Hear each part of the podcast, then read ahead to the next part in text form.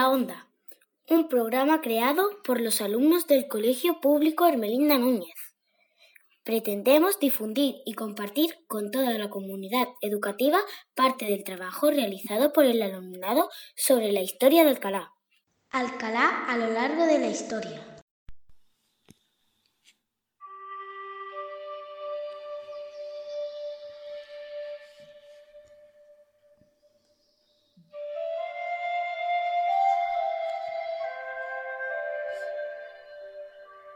Los primeros descubrimientos arqueológicos encontrados en el cerro que ocupa hoy día el castillo de Alcalá son del año 2000 a.C. De la edad de bronce. Estoy hablando de la prehistoria, para que os hagáis una idea. Se trataba de un asentamiento dedicado a la agricultura. Más tarde, ya en la Edad Antigua, ese asentamiento desaparece por causas desconocidas y el lugar está abandonado hasta que llegan los romanos sobre los siglos I y III después de Cristo. Ellos construyen una primera fortificación para aprovechar su posición estratégica. Todo esto se sabe porque aparecen cerámicas romanas y muros a gran profundidad. La Edad Media fue para nuestro castillo su momento de gloria, pues los musulmanes comienzan su construcción a finales del siglo XII, aunque adquiere su forma actual entre los siglos XII y XVII. El castillo era llamado Yavir. En el año 1247, las tropas cristianas, con un gran número de hombres armados y un importante ejército de caballería conquistan el castillo tras la rendición de los musulmanes y el rey de Granada lo entrega al rey Fernando III, quedando el castillo en manos de los cristianos. Esto ocurre un 21 de septiembre. ¿Os suena esta fecha? Es el día de San Mateo, desde entonces patrón de Alcalá.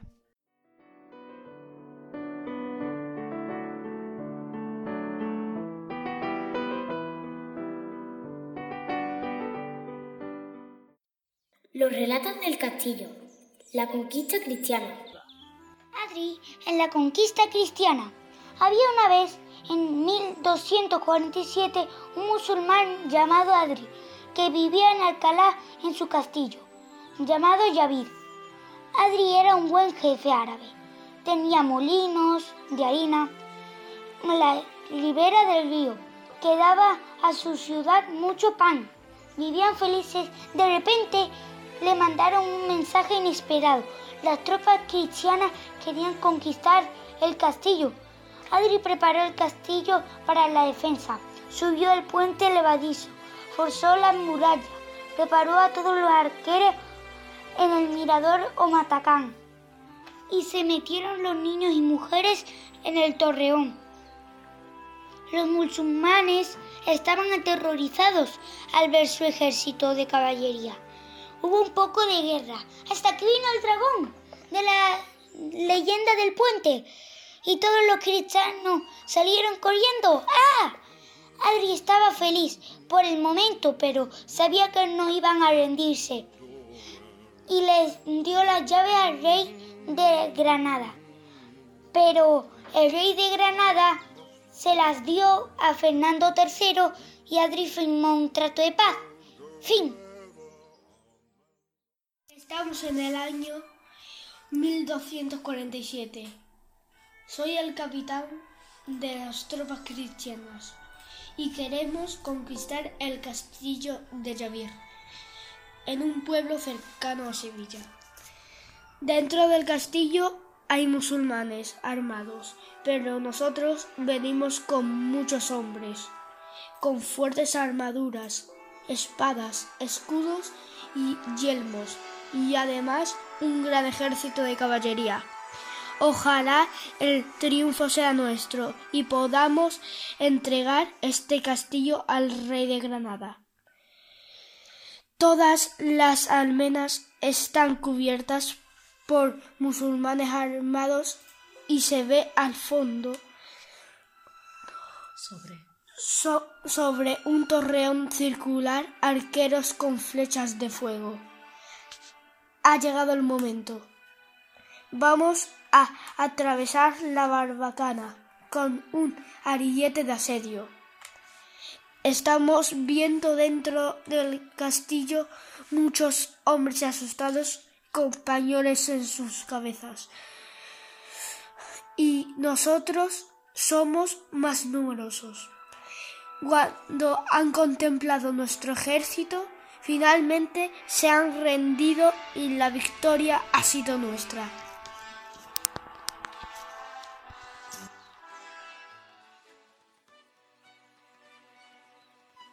Accidente en el castillo. Eras una vez, en el siglo XII, una reina llamada Teresa, que vivía junto al rey Gaspar y sus hijas, las princesas Sofía y Leonor. Vivían en el castillo de Marchenilla, situado a las afueras de Alcalá de Guadaira.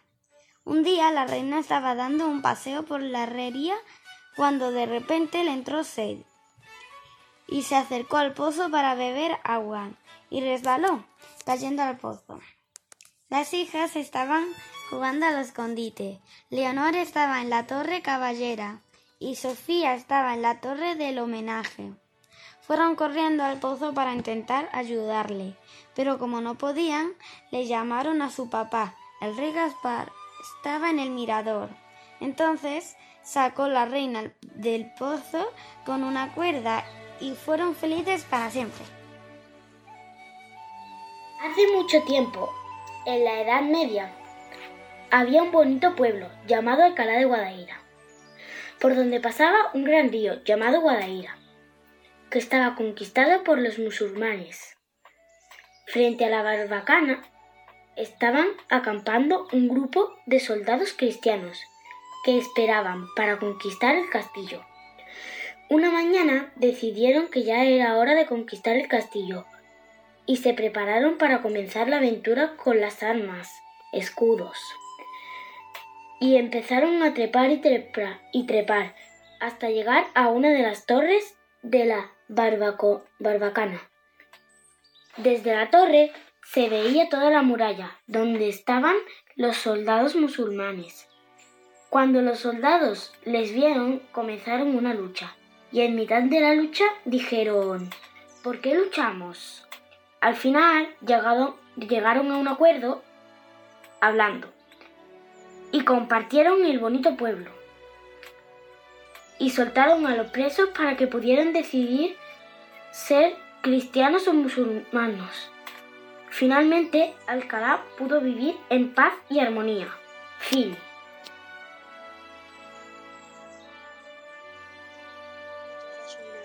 Princesa que vivía en el castillo de Alcalá de Bodaira. En las montañas había un dragón malvado que quería secuestrar a la princesa. A la princesa le invitaron a una fiesta y se hizo amiga de otra princesa. Al llegar a casa, el rey asustado le preguntó dónde habías estado y Daniela, que era el nombre de la princesa, le dijo que había sido invitada a una fiesta. El padre con su corona de oro y su larga capa la mandó castigada a sus aposentos. Al día siguiente la princesa pidió perdón al rey y le suplicó dar una fiesta en el patio de, la, de armas invitarían a sus nuevas amigas y a toda la corte. Finalmente el rey aceptó sus súplicas. súplicas. El rey el día de la fiesta llegó y todos los invitados llevaban sus mejores ropajes.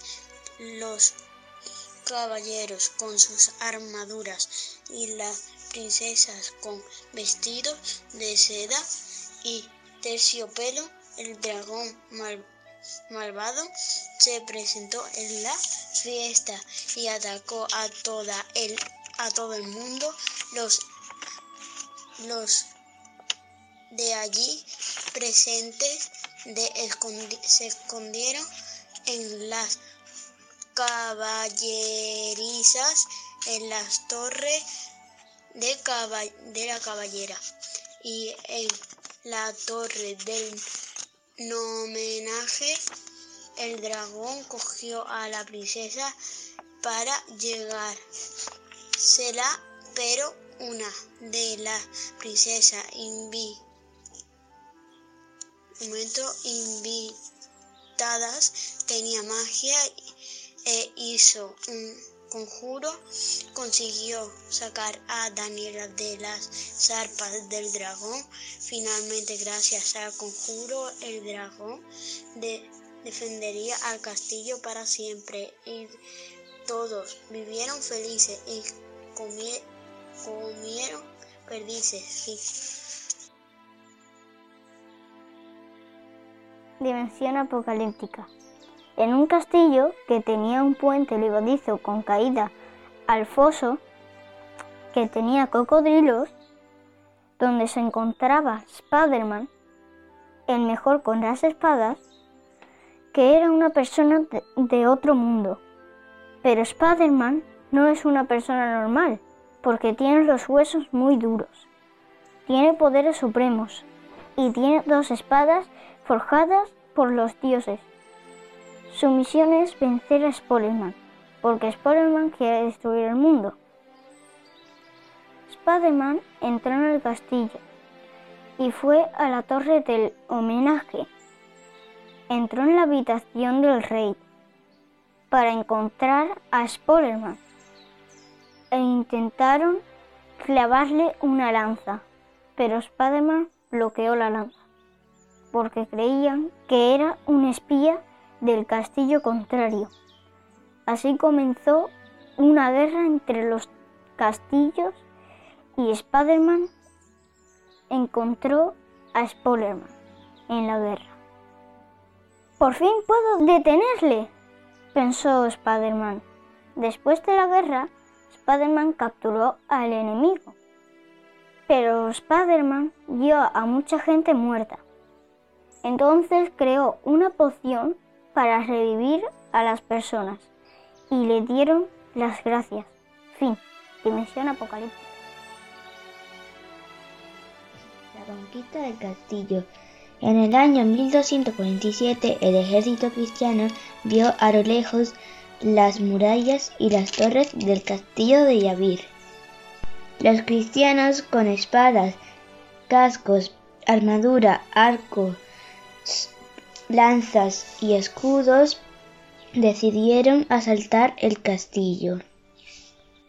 Los musulmanes vieron que los cristianos cruzando, cruzaron el puente levadizo. Como había tantos cristianos, los musulmanes se escondieron en las, las caballerizas. Poco a poco los musulmanes fueron cayendo al foso. Finalmente los musulmanes se rindieron ante los cristianos y entregaron el castillo al rey Fernando III. Había una vez en el castillo de Alcalá un rey que no se preocupaba por el ejército y se pasaba todo el día mirando del ombligo. Dejaba el foso sin agua, el rastrillo abierto y no había guardias en el camino de ronda. Un día amaneció con el aire con una enorme nube de polvo. El rey, pensando que iba a llover, recogió la ropa tendida pero era la caballería cristiana que venía a conquistar el castillo. Cuando se dieron cuenta, ya era un poco tarde, pero aún así se prepararon. Todas estaban con lo necesario. Las armaduras puestas, cada uno en sus puestos, los saeteros con sus flechas. Pero las tropas cristianas ya habían cruzado el río Guadaira, así que los musulmanes pidieron la, la guerra. Desde ese año 1247 el castillo es cristiano. También en vez de se puede llamar en vez de Castillo de Alcalá, Castillo, Castillo de Yavir. Había una vez en el año 1247 vivía en un castillo los musulmanes. También existía otro tipo de personas que se llamaban cristianos. Un día se dieron cuenta los cristianos que había un castillo maravilloso. ¿Qué pasaba? Pues que se pusieron celosos, entonces quería ellos también el castillo. Un día se dieron cuenta los cristianos que los musulmanes vivían ahí. Y unos días después los musulmanes se dieron cuenta de que cada día le visitaba a alguien. Y eran los cristianos. Y entonces eh, ya pensaron los musulmanes que ellos querían su castillo. Entonces pensaron los dos que para decidirse quién se queda en el castillo debían de hacer una guerra. Primero, los cristianos escalaron por la barrancana y se dieron cuenta de que no había nadie, así que siguieron su recorrido hasta llegar al puente levadizo. Los cristianos estaban esperando a los musulmanes en el patio de armas y unas veces que los musulmanes hayan entrado en el castillo se reunieron en la torre caballera y aclararon las, mm, los dos y decidieron que no había guerra y que todo el pueblo celebrara una fiesta en la torre del homenaje. Fin.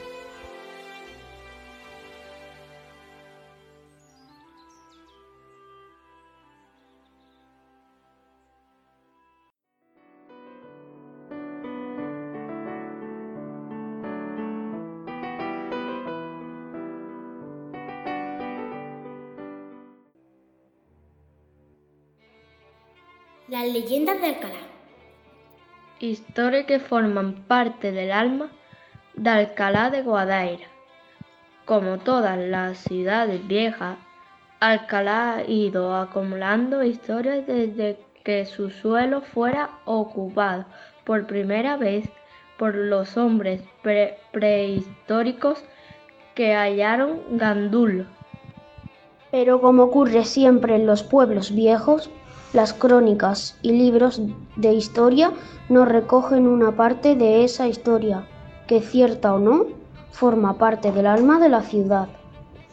El águila del castillo es una de las creencias más extendidas de la ciudad y narra que la Virgen del Águila, la patrona, fue hallada por la intermediación de una águila. De haber sucedido, el episodio pudo haber sido más o menos así. Los cristianos que se habían hecho recientemente con el control del castillo, arrebatándosela a los moros y la reconquista, pasaban los días recorriendo su nuevo dominio en el cerro del castillo y haciéndose idea de sus posibilidades para su nueva vida. Desde su llegada, habían observado que cada día un águila sobrevolaba las murallas e iba a posarse en un mismo lugar. Extrañados por la presencia y aún más por la conducta del ave, optaron por ir a al lugar elegido como posadero del águila. En este lugar, tras una breve búsqueda, encontraron enterrada una imagen de la Virgen que habría sido ocultada por los cristianos a la llegada de los invasores musulmanes. Esta águila, además de rescatar a la Virgen de su escondite, dio nombre a la advocación, peces mutados en las galerías subterráneas. Por todo el subsuelo de Alcalá se extienden las antiguas galerías romanas realizadas para abastecer de agua y a la ciudad y a Sevilla, donde en su tramo final se convertían en los caños de Carmona. La red de galerías está siempre llena de un agua cristalina, recogida de diversos manantiales que tienen su origen en la roca albariza. Hay quien dice que en esta red de galerías habitan o habitaban extraños peces que habrían adaptado a singulares condiciones de vida en las galerías. Peces mutados de un color blanco y con los ojos atrofiados. existe un testimonio recogido por Francisco García Rivero en el que una persona afirma haberlos pescado y comido. Esa persona incluso alaba su carne por tierna y blanca. La cima del castillo. En el castillo hay una construcción cargada de incógnita y que a pesar de varias investigaciones permanece intacta en su misterio. Se trata de la gran cima que se encuentra en el patio al que da nombre. Es una gran construcción excavada en la roca del Vero en la parte más baja del patio. Las interpretaciones son varias. La más ortodoxa dice que es un depósito de agua para abastecimiento del castillo y para acceder a algún cauce subterráneo de agua. Pero hay otras valoraciones que encuentran demasiada entidad en la construcción para que se trate de ello. El caso es que actualmente se encuentra llena de escombros y basura. En varias ocasiones se han intentado llegar a su fondo. varios obreros trabajaron en ella, pero tras profundizar mucho en ella no alcanzaron su fondo. A, la espera de que se desentrañe el misterio, las valoraciones son muchas. Hay quien habla de que el inicio de una red de túneles que llevaba hasta el interior del castillo, permitiendo a sus moradores huir en caso de acoso o bienes a los, más valientes, Consigue, conseguir agua u otro elemento para seguir resistiendo a quienes asediarán la fortaleza. E incluso, yendo más allá, se habla de que en su fondo está un gran tesoro escondido por un rey moro. La princesa Aira. Se dice que en el castillo vivía una princesa mora llamada Aira, de cuyo nombre tomó la ciudad a su apellido de Guadaira, y se dice también que su espíritu, aquejado del mar de amores, recorre de noche los patios del castillo, haciendo voz entre las viejas piedras de la fortaleza.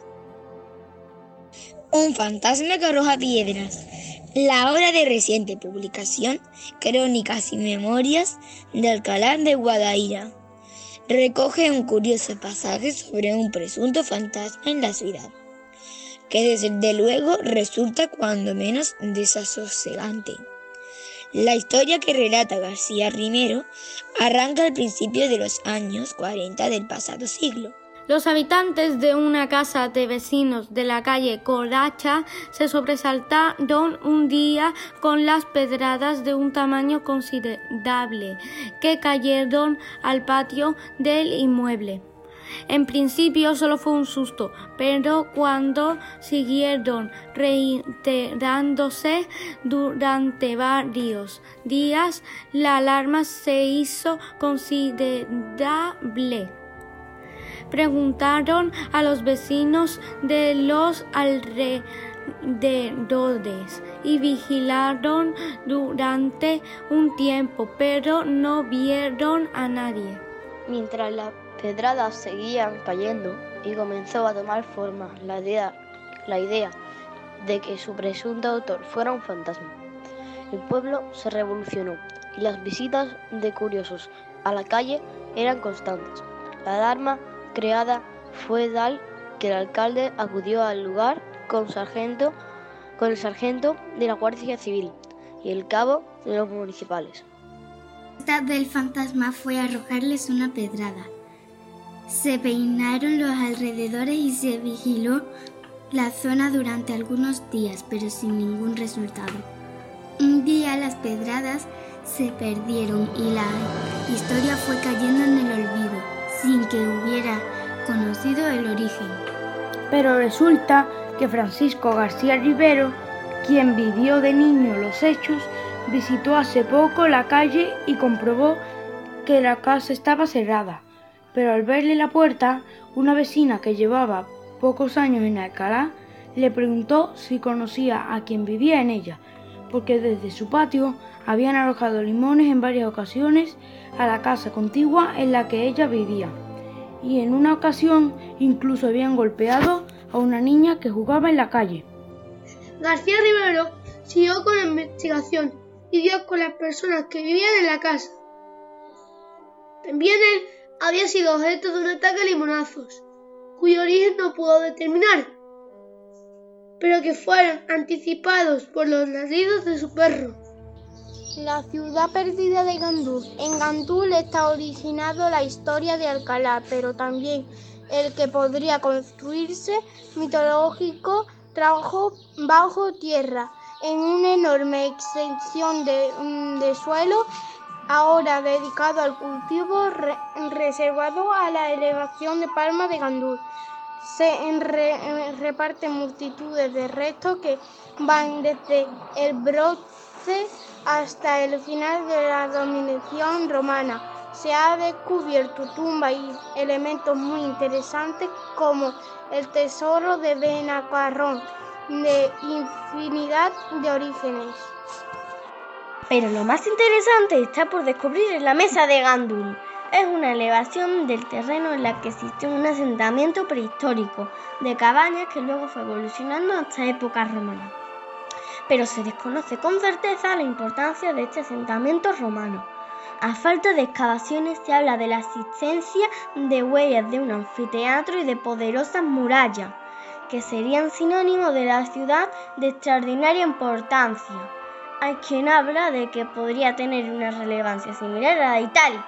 En uno de los depósitos subterráneos de trigo del patio de los silos estuvo encerrado el obispo Juan de Cardellac por su oposición al rey Pedro I.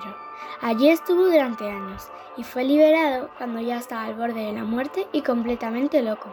En las paredes de su prisión permanecen las huellas dejadas por el preso con marca de los días y semanas que allí pasó.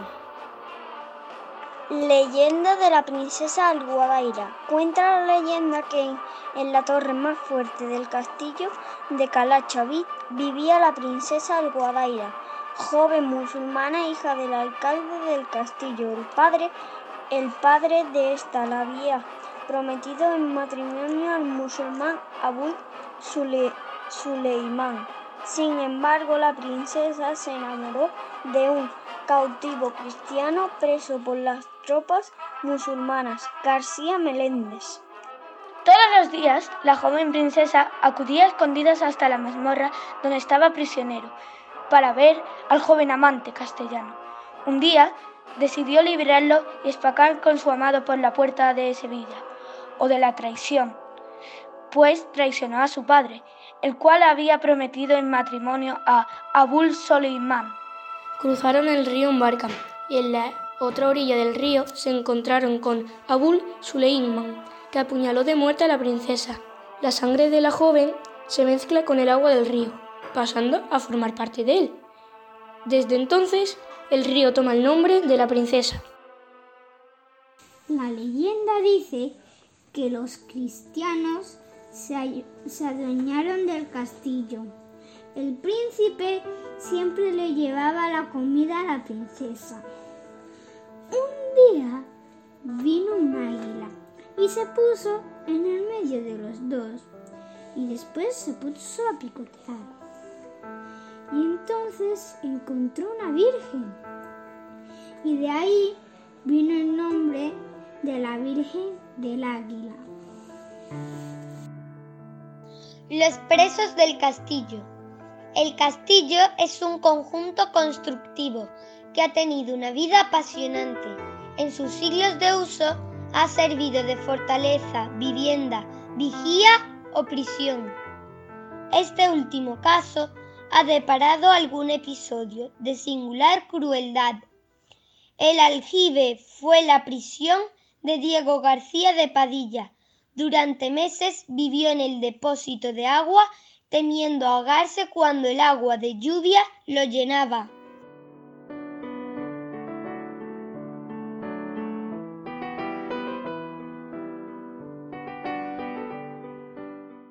Poemas al molino alcalareño. El molino. Molino blanco, con sus aspas va molino lento, molino de un cuento. El trigo viene y va de la tierra al cielo, del cielo al mar. Molinos de Alcalá. Los molinos de Alcalá son los más bonitos de mi ciudad. Lo construyeron sin parar, desde la época medieval. El de la Ceña es un molino más. Por tener una torre lo verás. Y cuando comas pan de Alcalá te acordarás. El Guadaira y Molinín.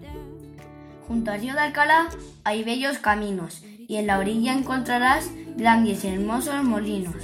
Con la fuerza de las aguas ruedan las piedras entre sí y así, moliendo el trigo, hace harina molinín. Hola, soy Alejandra Moreno. De segundo de primario voy a recitar mi poema que el título se llama Mi molino molinero. Mi molino molinero en el río Tza.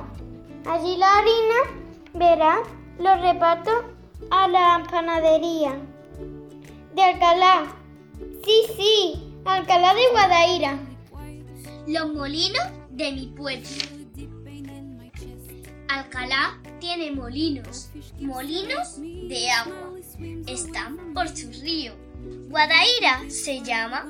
Muelen el trigo, se convierte en harina para hacer rico pan y rica comida. El algarrobo, la ceña, Benarosa y San Juan son los molinos de mi querida Alcalá. Molinín molinero. Molinín molinero, el pan es lo primero. El agua me ayuda a moler para un rico pan hacer. Alba Valdespino. Molinín, no muelas tanto el grano o se nos irá de las manos. Si lo mueles suave y fino, el grano quedará divino. Si al terminar de hacer la harina le echas un poco de sal, el pan nos quedará genial. Gracias al gran trabajo de Molinín, la harina ha tenido un buen fin. Este molino molía pan con un gran afán. Cerca se encuentra Romana con sus pinos.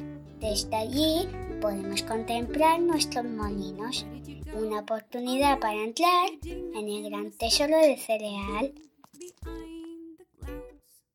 Paula García Lobo. Patitos en el molino. Molino, molinillo, como va ese río lleno de patitos bonitos.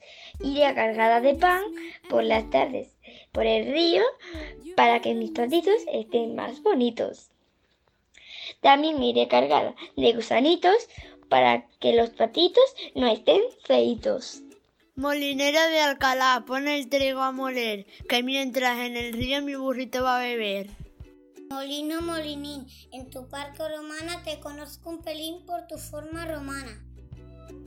En mi pueblo hay un molino que se llama Molinín y aunque es chiquitín sigue siendo muy parlanchín. ¿Qué me gusta mi molinín? ¿Qué me gusta que sea así? Cada vez que yo lo escucho, los pájaros cantan mucho. Los molinos de Alcalá, con su río, brillarán.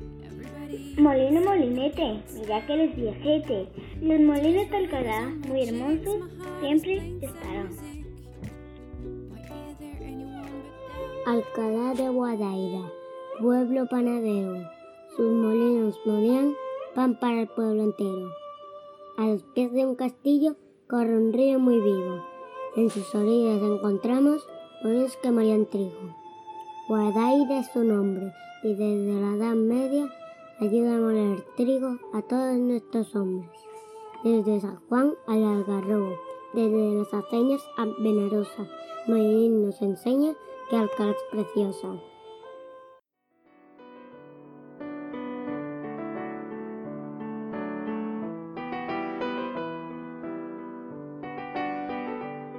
Los juegos de nuestros abuelos. Abuela, de pequeña ¿a qué juegos jugabas? Yo cuando era pequeña me gustaba mucho jugar al elástico. Lo jugaba con mis amigas cuando no ponía dos sillas y jugaba sola. A la comba también me gustaba mucho jugar.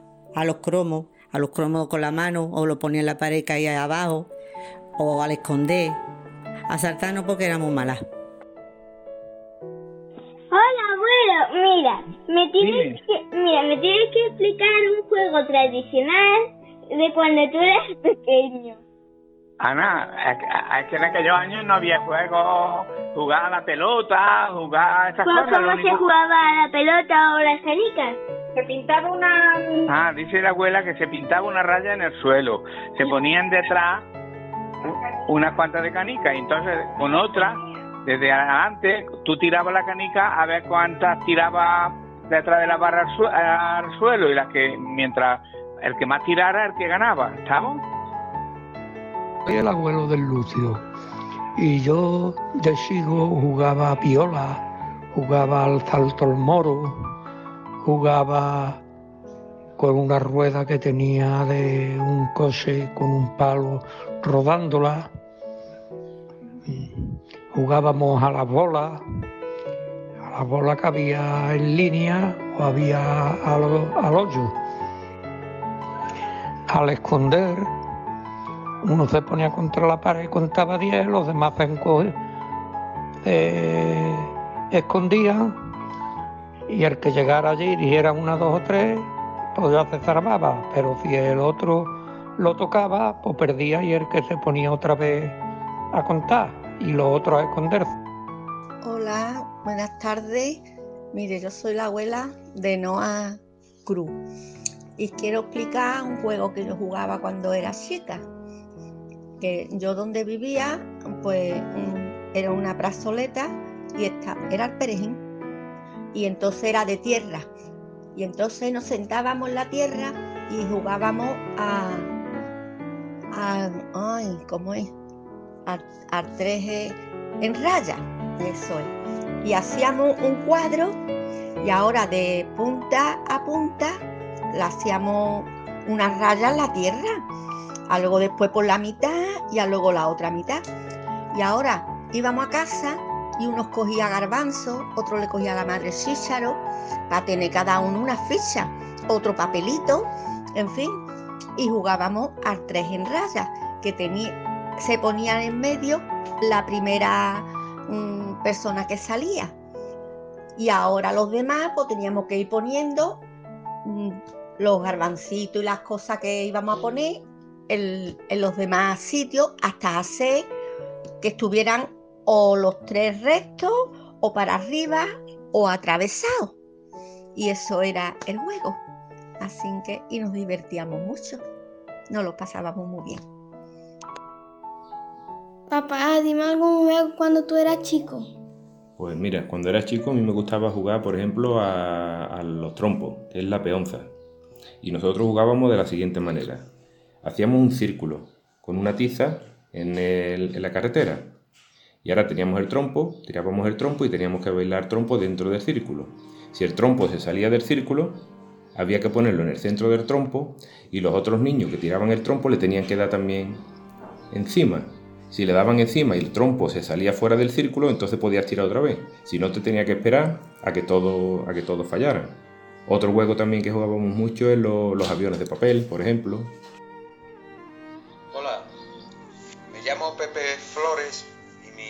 Sobrino Javier, Javier Flores, me ha pedido que le cuente cómo jugábamos cuando pequeño. Yo tengo 64 años y jugábamos a, cientos de juegos en la calle. Pero voy a contar uno que le llamábamos el, juego de la bombilla. No era una con bombilla eléctrica, por supuesto, sino que la bombilla consistía en un círculo que hacíamos en el suelo, hacíamos en el suelo con un palo, el suelo era de tierra, y ahí lanzábamos nuestros trompos, nuestras peonzas a bailar. La que se quedaba dentro, el resto de los jugadores se encargaba con la suya de, de lanzarla fuerte para así sacar fuera la peonza que se había quedado dentro. Algunas tirábamos con tanta fuerza que algunas hasta llegábamos a romperla. De hecho, lo hacíamos con esa mala intención de romperle la peonza. Pero bueno, si salía sin ningún problema, pues ese jugador que tenía allí inmovilizada su peonza, su trompo, pues ya podía de nuevo volver a bailarlo dentro de la bombilla. Y así nos divertíamos. Voy a empezar por la gallinita ciega. Pues te tapan los ojos con un pañuelo y te preguntan, ¿qué es lo que buscas gallinita ciega? Dice, busco una aguja y un dedal. Pues date tres vueltecitas y la encontrarás. Y entonces, con los ojos tapados, como sigue con los ojitos tapados, tienes que buscar a los amiguitos y reconocerlos solamente con las manos. Y ya está. Y mientras más niños reconozcan, pues mejor. Ahora otra, saltar a la comba. Pues con una cuerda, te pones a saltar y mientras más tiempo dure saltando sin enredarte en la cuerda, pues gana. Vas contando con números y la que llegue más lejos, pues la que gana. Abuela, ¿qué jugaba desde pequeño? Yo jugaba, por ejemplo, jugábamos a piola. Piola se ponían dos chiquillos en cuclilla, digamos, hacia agachado. Y ahora tú tenías que coger y saltar y ponerte encima de como si fuera encima de un burro. Y ahora venía, a jugábamos tres o cuatro. Saltaba el segundo, volvía a saltar, se saltaba donde mismo estaba el primero, y el que se caía, perdía. Y se, pone, se tiene que poner agachado para saltaba el siguiente. Todo el que se caía, perdía. A mí me gustaba jugar mucho a saltar la comba, que se hacía de muchas maneras. Una era como el pasar la barca, que era nada más que balanceando, saltando de un lado a otro con la cuerdecita abajo. Otra que era los saltos normales, de entrar y salir. se ponía mucha gente en fila y ibas pasando uno, otro, otro, otro. Y el que perdía, el que se tropezaba con la cuerda, entonces le tocaba dar, ponerse a dar. Y luego también otra modalidad era muy deprisa, que se llamaba el doble, porque era muy rápido, muy rápido, muy rápido y tenías que ir de vez en cuando, hacías rápido, rápido y luego un salto, según fueras, ¿sabes? Ese era muy divertido. Luego había otro que era un montón de arena con muchos alfileres de colores, de cabezas de colores. Tú tirabas piedrecitas para ir descubriendo. Tú pegabas la arena y el que se descubría, pues ese ya era para ti. Era como un poco el de las bolas. Al que tú le dabas, te quedabas con él. Pero a mí lo que más me gustaba son los juegos reunidos Hyper, que se jugaban en casita muy bien con toda la familia sentaditos en la camilla. Tata, tú cuando estos juegos que estoy jugando por educación física, ¿tú jugabas cuando era pequeño? Pues sí, no. Yo cuando pequeño jugaba un montón de juegos de los que, de los que he podido leer, que os han mandado, eh, entre los que se pueden elegir los que estamos, los que estamos haciendo. Entonces, hemos probado con la comba, lo que pasa que necesitas más práctica pero yo a la comba jugaba mucho. el matar, que, también jugábamos mucho antes, cuando éramos pequeños, porque no había eh, como ahora que hay tantas máquinas, tantos móviles, antes se jugaba más a, juegos en grupo y juegos con la imaginación. Entonces el matar con la pelota, pues también jugábamos mucho.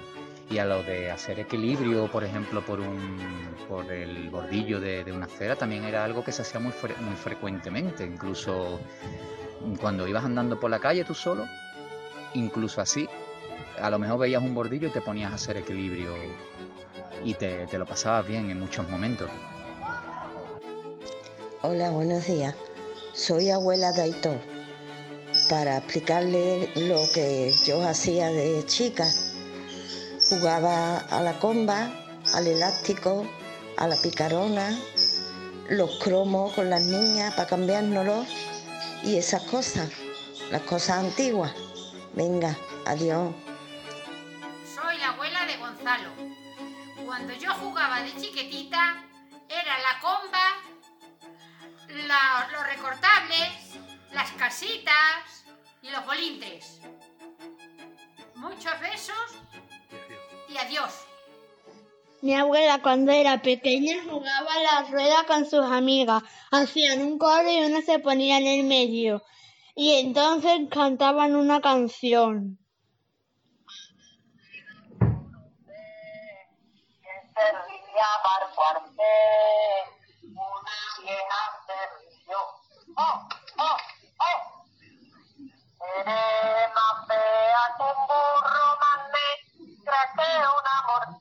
se y te quieres poner blanca ya pues a de manzanilla.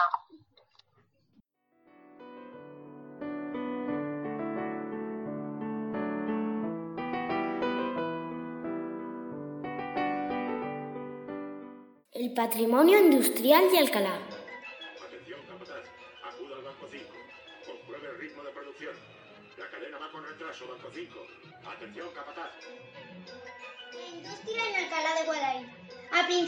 Siglo XX, Alcalá de Guadaira es una ciudad de la periferia sevillana centrada en la explotación agrícola del territorio, la transformación de materias primas y su comercialización hacia el mercado de la capital.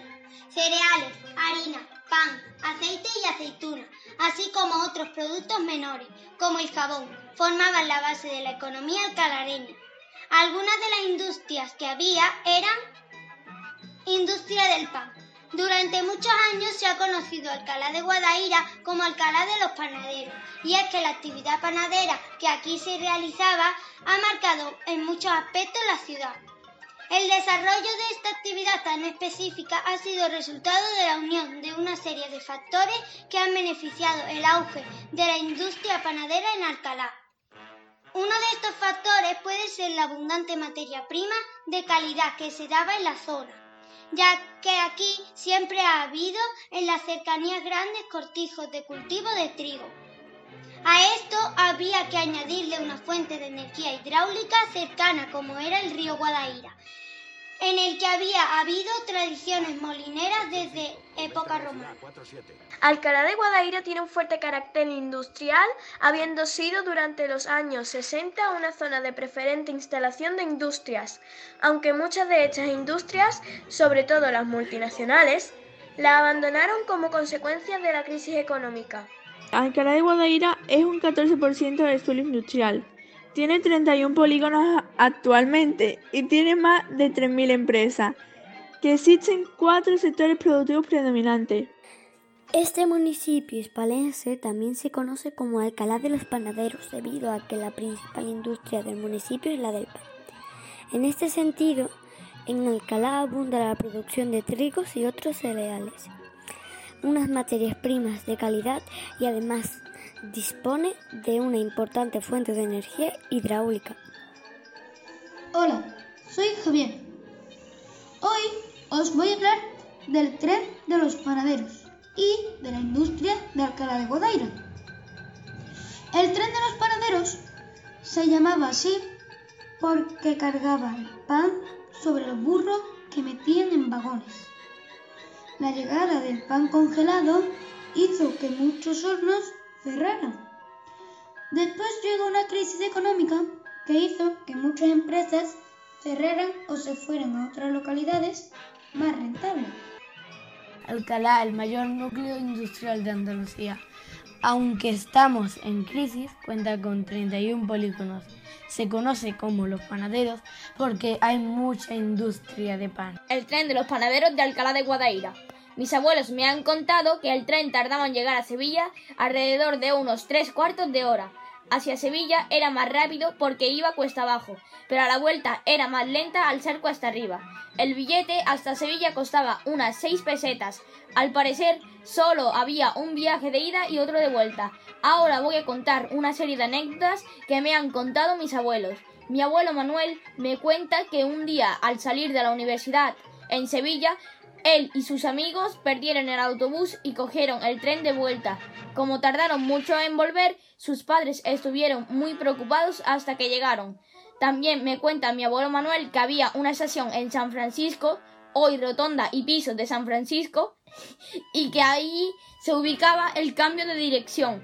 Allí había un vagón el cual giraba fácilmente al quitarle un freno que los niños podían manipular, aunque estaba prohibido. Mi abuelo jugaba con sus amigos a quitarle el freno, el freno del vagón al vagón y, dar, y a dar vueltas sobre él. En más de una ocasión tuvieron que salir corriendo porque venían los vigilantes y les llamaban la atención. Mi abuela Mariana en aquella época vivía lejos de, la, de, la prada, de las pradas paradas del tren y no tiene muchas anécdotas sobre el tren porque su madre no la dejaba alejarse de casa por miedo a que le pasara algo. Posteriormente, cuando conoció a mi abuelo Manuel, se iban a pasear por las vías. En ese momento, las vías ya no funcionaban.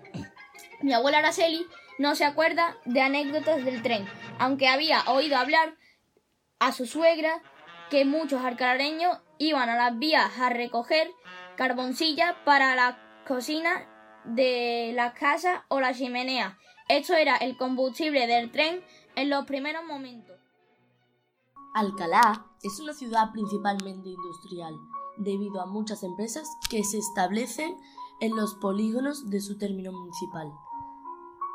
Hace años, gracias a sus molinos harineros, la principal industria era el pan, y con su tren de los panaderos se repartía el pan desde Sevilla a Carmona.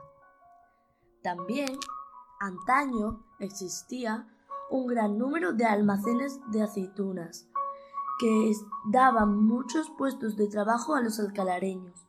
En lo que respecta a la agricultura, Alcalá ha contado con muchos cultivos, entre los que destacan el trigo y los olivares. Alcalá de Guadaira cuenta con el mayor núcleo industrial de Andalucía, dando empleo no solo a la población local, sino a los ciudadanos de, de los municipios del entorno, Dos Hermanas, Sevilla, Mairena y El Viso del Alcor. También es uno de los mayores productores de albero, que se utiliza en plazas de toros de todo el mundo. En Alcalá hubo empresas muy importantes que dieron mucho empleo, pero que actualmente no existen, como Gillette, Flex y Maderas Polanco. En los próximos años pretende convertirse en una gran ciudad sostenible ecológicamente y ojalá se reanuden las obras de la línea 1 del metro de Sevilla, que se quedaron paralizadas en 2011 con la última crisis que sufrió España. Esperemos que las consecuencias del COVID-19 no traigan una crisis demasiado grande que perjudique gravemente a nuestra industria.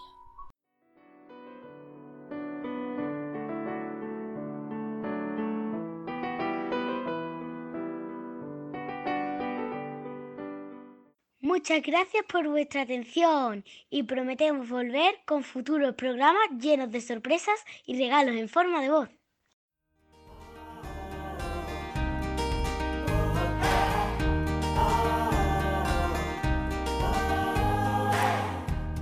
Eres mis alas, yo soy tu red, tú mi esperanza, si estoy sin fe, yo te sujeto en la cuerda floja, tú a mí me salvas si todo ahoga. Compartir la aventura de la vida a tu lado.